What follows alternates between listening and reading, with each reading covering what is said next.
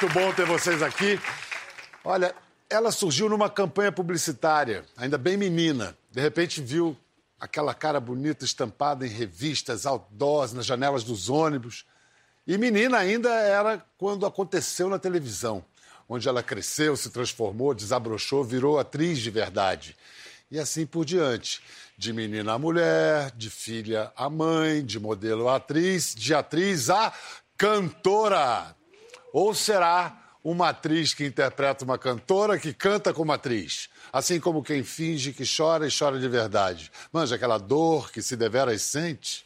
A voz que a brinca emociona a gente, a Vera, ora, ora. Linda e loura, ela se chama Carola. Carol, Carol, Carol, Carol. Carol, Carol, Carol. Uma força da natureza. Aplaudam Carolina Dickman.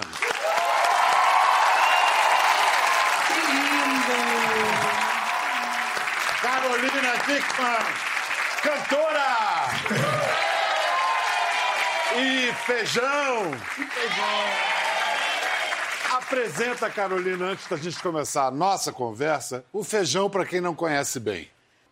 E como é que eu vou resumir isso agora, gente? O Feijão é um músico que também está se arriscando mais do viol... né, no violão do que nunca. É um porque... músico que está saindo totalmente da sua zona de conforto, né? Estamos Opa! os dois Na verdade é isso. no nosso abismo, né? É. E feijão, o que, que começou antes? A parceria, a amizade? Ou antes de tudo estava o pretinho da Serrinha? A parceria veio do Pretinho da Do Serrinha. pretinho da Serrinha. É, que é o meu, sei lá, acho que o Pretinho foi meu pai em outra vida, alguma coisa assim, porque tudo de mais incrível que eu já fiz na minha vida, assim, como músico, foi de mão dada com o Pretinho, assim. E aí ele pegou a sua mão e apresentou É. você a essa moça? Pegou minha mão e juntou, assim, as nossas três mãos e a gente vai de mão dada, E a gente não se acho que é desgruda daqui mais. pra frente, pra sempre. Que legal. Obrigado, Feijão. Um aplauso pro Feijão. pra. Gostou? Muito.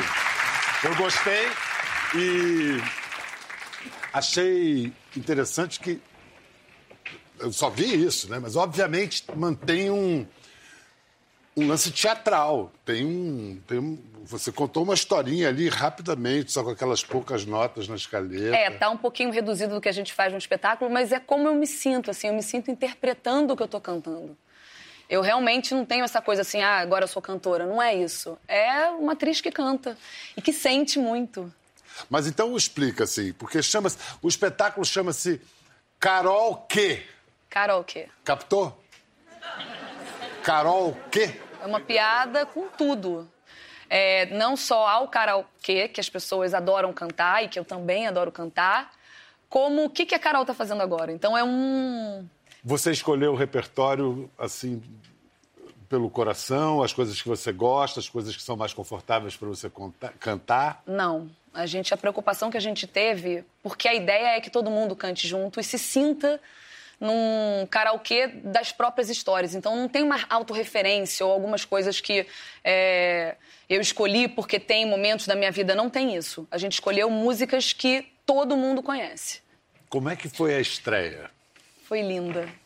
Foi muito linda. Foi melhor do que eu esperava. As pessoas cantaram o tempo inteiro. E todas vieram falar comigo depois, realmente, é a música do primeiro- meu primeiro beijo, é a música que eu cantava com a minha mãe, que ela cantava pra mim. É, foi muito, as pessoas estavam muito emocionadas, assim, foi muito legal. Você fez algum preparo técnico, assim, aulas de canto, ou foi. Não porque eu confio muito no Pretinho. Hum. Eu confio muito no Pretinho, o que ele fala, pra mim, é... Aí se ele fala, Carol, é isso, eu acredito. Feijão, que virtudes, que qualidades você ressalta na cantora Carolina Dickman? Eu acho que é a tranquilidade e a facilidade que ela tem de aprender tudo, assim. Qualquer movimento que qualquer movimento diferente, qualquer melodia que a gente faz, fale para ela, sei lá, Carol, agora a partir de agora você faz assim, é na hora ela começa a fazer e ela, a gente esquece depois do que a gente pediu para ela e ela não esquece nunca mais o que a gente pediu. Então, E tranquilidade foi é a uma palavra muita que você tranquilidade, usou? muita tranquilidade. Mesmo no dia da estreia. É, não, ela fica panicadinha assim com, com, com, com ela mesma, mas a gente sabe o tempo inteiro que ela pode muito e a facilidade que ela tem é uma coisa impressionante. Quanto tempo vocês ensaiaram, Carol? Um mês. Um mês. O que, que tinha um mês atrás para começar? Nada. Ping-pong. Nada. Ping-pong com o José. Ping-pong com o José, é verdade. José tá, filho. José tá com 11. 11 anos. Vamos falar com o produtor que está aqui com a gente, Léo Fux, por favor. Uma, uma salva de palmas pro Léo. Obrigado. Obrigado por estar aqui. A gente que agradece. Léo, então é isso. Tinha o teatro, mas não tinha o espetáculo? Como é que é essa Exatamente. história? Então, começou, na verdade, assim. Eu sou amigo da Carol há mais de 20 anos. A gente se conheceu na época, a gente trabalhava com Domingos Oliveira.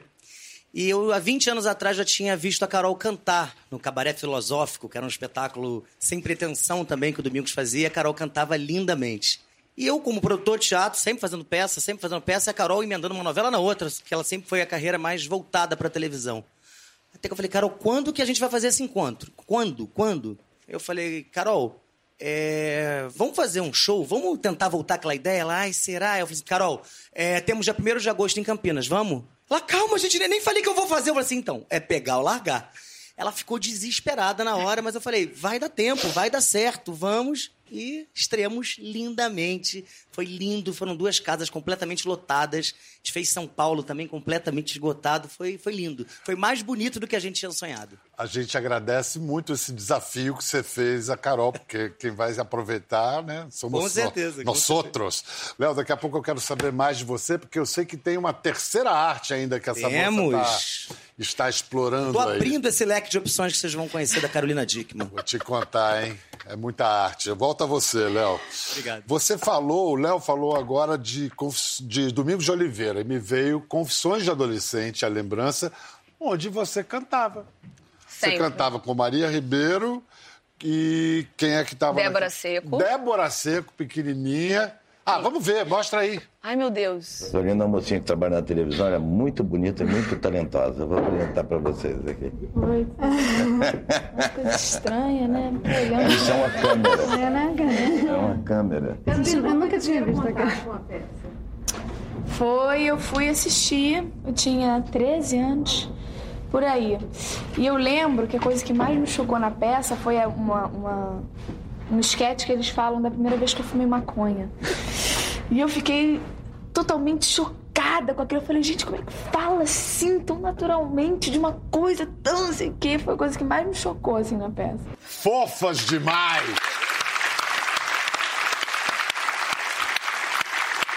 Você tinha que idade aí? 13, 14? 14. 14 anos. E Domingos, né? Domingo. Ah. O que, que ele te ensinou sobre cantar, sobre o que você lembra assim que ficou. Essa coisa de fazer. Não, não fica pensando. O artista, aonde toca, ele tem que ir. É, e ele cantava em todos os espetáculos e cantava lindamente, com uma propriedade né, de tudo que ele falava e cantava e, e dançava. Ele tinha esse descompromisso de não estar fazendo uma coisa só. Então ele escrevia, ele dirigia, ele atuava, ele ensaiava, ele fazia tudo. E, e me deu, né, na minha formação ali, muito, muito menina, essa coragem de sentir e ir atrás, não, não ficar problematizando muito, não. Que, que time, né? Essas meninas Não é? aí. Que time que ele botou aí pro, pro mundo.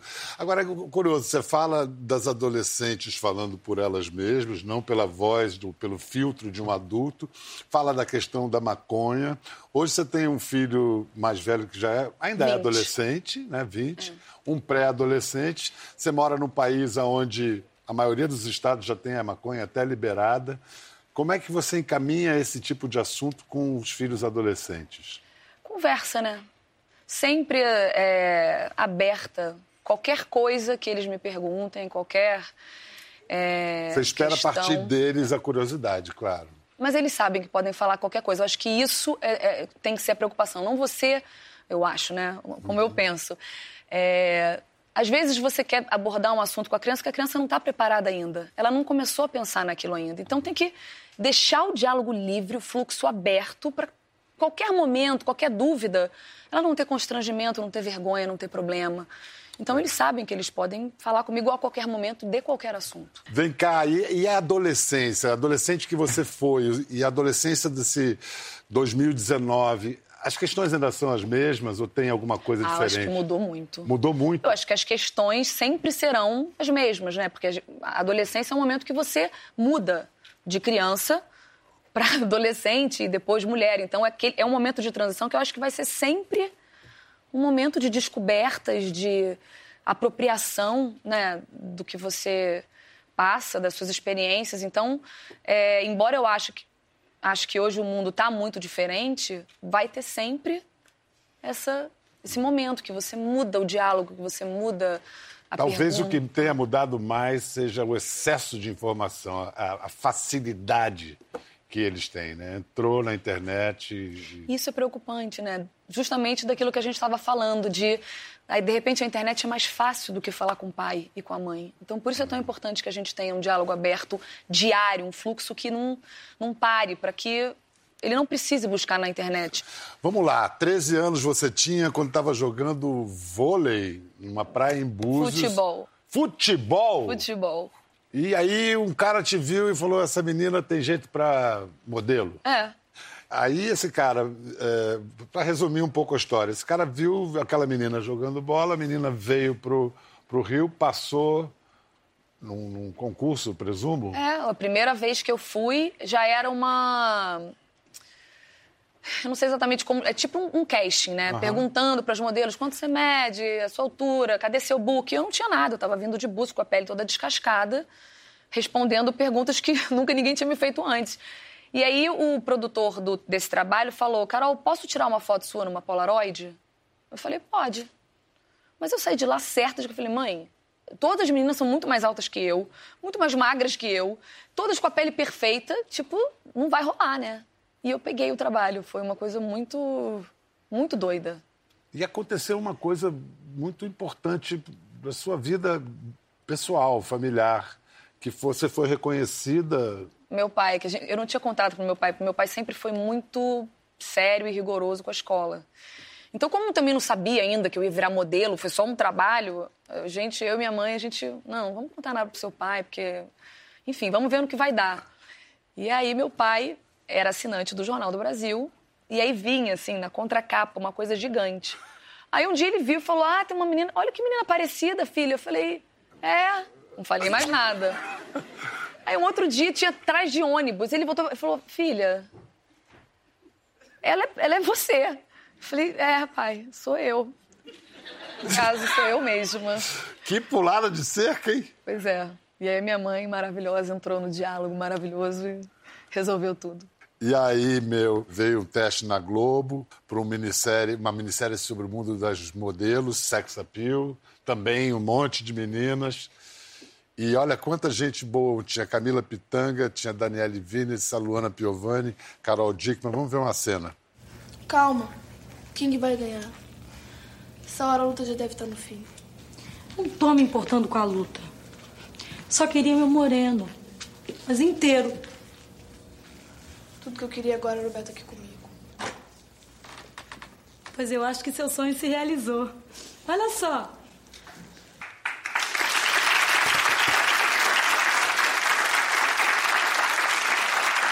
Aí depois dessa novela vieram Fera Ferida, Tropicaliente, Vira-Lata. Aí você já se considerava, bom, agora encontrei, encontrei meu caminho, Não. sou uma atriz profissional? Não? Não. Eu ia fazendo.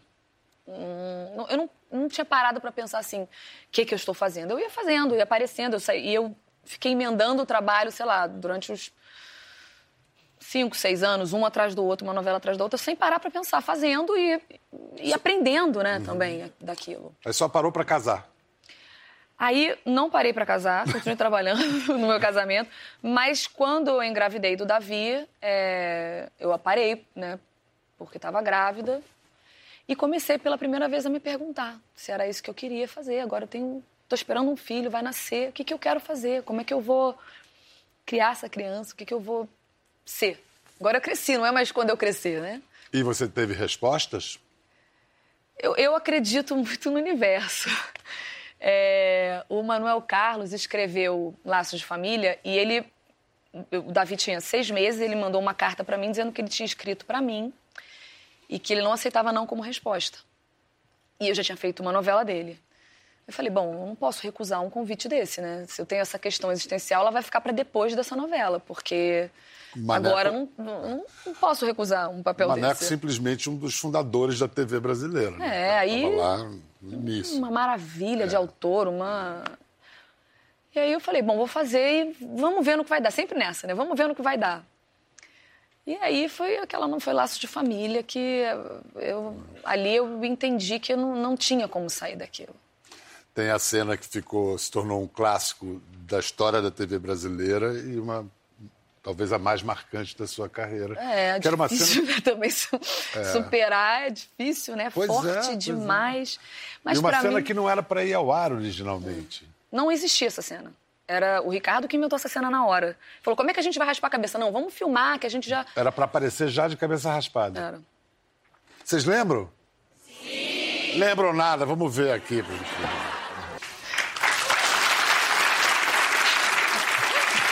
Fazia tempo... Fazia tempo que eu só via a cena, não via esse, esse o making off, é... é. Mas essa cena, para mim, Biel... Tem um negócio... Diga é como se eu tivesse feito santo, sabe? Quando as pessoas. Ali, para mim, eu, eu, eu, recebi uma missão, sabe? Eu fiquei. É, a profissão tá me escolhendo, não sou eu que tô escolhendo só, tá? Existe uma, uma entrega. Eu era muito nova, eu tinha 20 anos, eu não tinha noção de nada. Nada. Não tinha noção que a cena viraria isso. Eu fiz.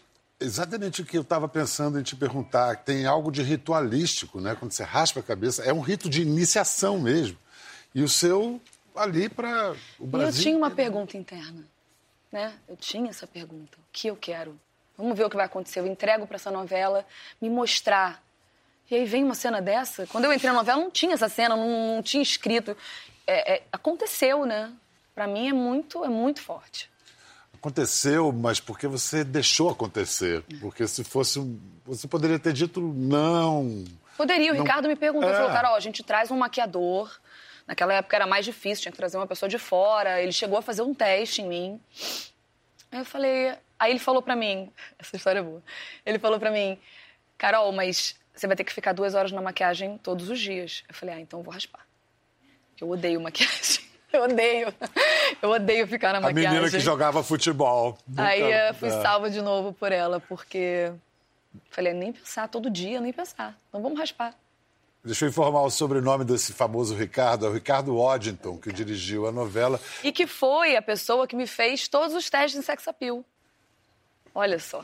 Mas assim como essa cena é importantíssima na carreira, na, na, na ficção, digamos assim, na vida real, a Carol também teve um episódio que entrou para a história do Brasil, uma história da justiça brasileira, que foi em 2012, né, quando hackers invadiram o computador dela, jogaram cenas íntimas na, na, na internet. E foi a primeira vez, hoje em dia a gente não se dá conta disso, a primeira vez que um caso desse tipo chegou ao noticiário, sabe? Com direito ao William Bonner, assim. A polícia identifica o golpe que levou as fotos pessoais de Carolina Dickman para a internet. E numa entrevista exclusiva, ela conta como enfrentou a chantagem e a invasão de privacidade. Estava no ensaio do filme que eu vou fazer em São Paulo.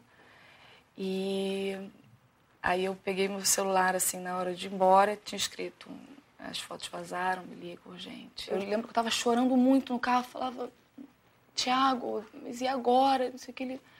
Meu amor, calma, ninguém morreu, ninguém com câncer terminal, você é linda, as fotos eram para mim, tá tudo certo. Eu liguei pra, pra Ana, que trabalha na minha casa, e falei, Ana, é, desliga a internet. Porque Davi, meu filho de 13 anos, já estava em casa, eu tinha muito medo dele ver aquelas fotos, eu não tá lá para explicar. Eu nunca tirei foto nua e isso tem assim, não tem uma questão é, muito só moral de, ah, eu, eu poderia fazer um filme nua, eu poderia fazer uma novela em que aparecesse alguma coisa, mas a coisa de me expor nua tem muito a ver com eu ter um filho de 13 anos. Eu sempre coloquei isso abertamente. Uhum. Então, é, nessa hora que tudo isso aconteceu, eu ficava pensando assim, mas o que, que, o que, que é pior? Uma mãe nua ou uma mãe que aceita uma chantagem? Eu não vou conseguir cantar, tá? Ah, meu Arruma uma pastilha de hortelã. Eu não vou conseguir cantar, feijão. Ah, meu amor. Mas então a primeira pessoa que você pensou foi no seu filho. Foi. E como ele reagiu? Qual, qual- qual foi a. Eu, ele, eu falei, filho, são fotos. Ele, mas mamãe, seu trabalho não é tirar foto? Eu falei, é, filho, mas essas fotos a mamãe não tirou pro trabalho. As pessoas roubaram. Ele não entendeu na época, né? É... Não tem como entender. Não tem como entender, mas hoje ele deve entender que a mãe dele deu nome a uma lei. Tem, é lei com nome e sobrenome. Lei Carolina Dickman. E ele Pô, tem orgulho disso. Mas você também tem que ter. Ó. Em algum momento você duvidou, talvez pensou em ceder à chantagem para não ter o escândalo? Nunca. Não teve dúvida quanto a isso. E essa lei, ela te beneficiou? Não. Porque quando foi julgado, né? A primeira, eu fui no, julgamento final de tudo, desculpa. Pode deixar.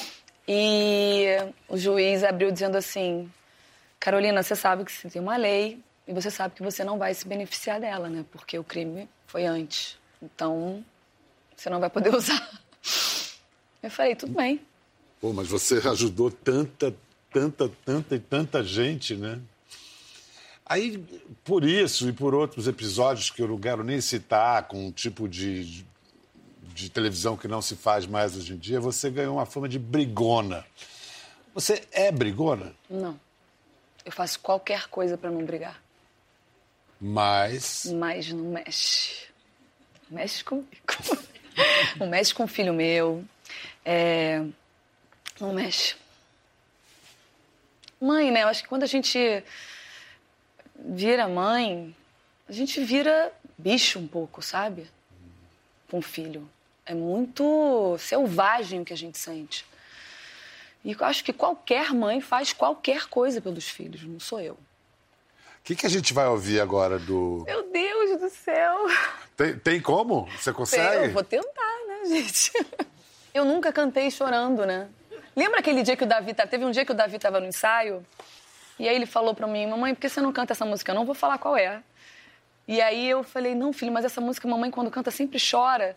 Aí ele falou, ah, mas canta aí. Eu comecei a cantar e comecei a chorar, lembra? Ah, vamos ver que música é essa. Não, não, não, chega- Ah, olha só, não, porque. Você não precisa contar que música é essa, mas você pode contar que música é essa. Ai, meu Deus! Não precisa cantar, só conta. De janeiro a janeiro. É uma música do Nando Reis. É. Você não acha que ela tem uma bênção sobre essa menina ou é ela que vê as coisas boas da vida? Eu acho que são as duas coisas juntas, assim, potencializadas a um- num grau alto, assim. Porque tem gente que pega um copo com água pela metade e vê um copo meio vazio. Essa moça vê sempre um copo meio cheio. Meio cheio. Quase cheio. Quase cheio. Isso é seu, é, é da educação, é da vida. Eu tenho um episódio na minha vida, né, que foi quando a minha casa pegou fogo. Quando Eu tinha. você tinha 10 anos, É, a casa pegou inteira, inteira. fogo. Não tinha ninguém dentro, pelo menos. Tinha a moça que trabalhava com a gente e os cachorros, mas ela conseguiu tirar. E mas a- perdeu-se tudo? tudo, tudo, tudo, tudo, tudo. Não tinha roupa para ir pra escola no dia seguinte, tudo. E eu lembro que quando eu cheguei, foram me buscar na escola e quando eu cheguei, eu vi minha mãe e meu pai sentados na calçada. Aí minha mãe levantou e falou: "Filha, não aconteceu nada. Ninguém morreu. Ninguém morreu. A gente vai construir tudo de novo." Parecido com o que o Thiago te disse quando aconteceu o episódio dos hackers, né? Bem-vindos de volta à nossa conversa com Carolina Dickman, atriz, cantora e agora artista plástica. É, Culpa do Domingos, tá? é, É, só pode ser, né? Ele Domingos de falou. Oliveira. É aquilo que a gente estava falando, de dar essa vazão. Onde se sente? Vai. Eu vou. Tem alguma coisa pra gente ver aí, gente? Você tá fazendo isso há quanto tempo? Eu comecei mesmo um pouquinho antes de ir para Miami. Uhum. Tive uma aula com a Rita Weiner, que é uma grande influenciadora. Uhum. E aí ela falou, Carol, é isso, é água, me explicou um pouco. Você tá indo para Miami, vai e pinta. fui para Miami e pintei. É, é tudo meio autorretrato, assim? Não sei. Ou... Mas eu, eu vejo sentimentos, assim, mais do que autorretrato, eu vejo Estados da alma. estados da alma. E você vai agora ilustrar um livro, é isso? Pois é, aí tem o Léo, né, na minha vida, porque ele tá sempre assim, querendo. Aquele rapaz ali? Aquele rapaz. Ah. O que você tem a ver com o livro também? Com... Então, na verdade, fui eu que escrevi, eu fiz uma adaptação da história do Chapeuzinho Vermelho. Opa! Foi muito interessante que, na verdade, um amigo meu eh, falou, Léo, eh, por que você não faz uma adaptação falando sobre saúde bucal? Que as crianças têm problemas com isso e não sabem eh, gostar de ir ao dentista. Eu falei, já sei. Vou pegar um clássico que todo mundo conhece, todo mundo ama, e fiz um super dente herói, que é o Super Nico. E aí eu fiz, por exemplo, o Lobo Mal, ele é banguela, eh, ele tem mau hálito, por isso que ele virou mal, porque ninguém queria ser amigo dele. Porque... Então eu comecei a contar através dessa história. Mas ela tá Gênio. indo pra casa da vovozinha ou pro dentista? Da vovozinha mesmo. Ah, Aí eu falei, cara, mas tem que ter uma coisinha, uma ilustração infantil pra gente contar melhor essa história. Eu falei, Carolina. brigadíssimo, Léo. Obrigado. Muito obrigado. Carol, que barato, hein? Esse novo caminho. Você deve estar. Você tem sonhado? Muito. Que- E que que você tá, com o que, que você está sonhando? Ultimamente com letra de música. Eu canto dormindo. Não, mas letras de errar. músicas que estão no- Que estão no. medo de errar dia- letra. É, desesperada de errar. Muita, muita luz, muita sorte. Tenho certeza que isso vai ser mais um caminho super bem sucedido na sua vida. Obrigado por ter vindo aqui anunciar isso. Volte sempre. Carolina Dickman. Gostou da conversa? No Globoplay você pode acompanhar e também ver as imagens de tudo que rolou. Até lá.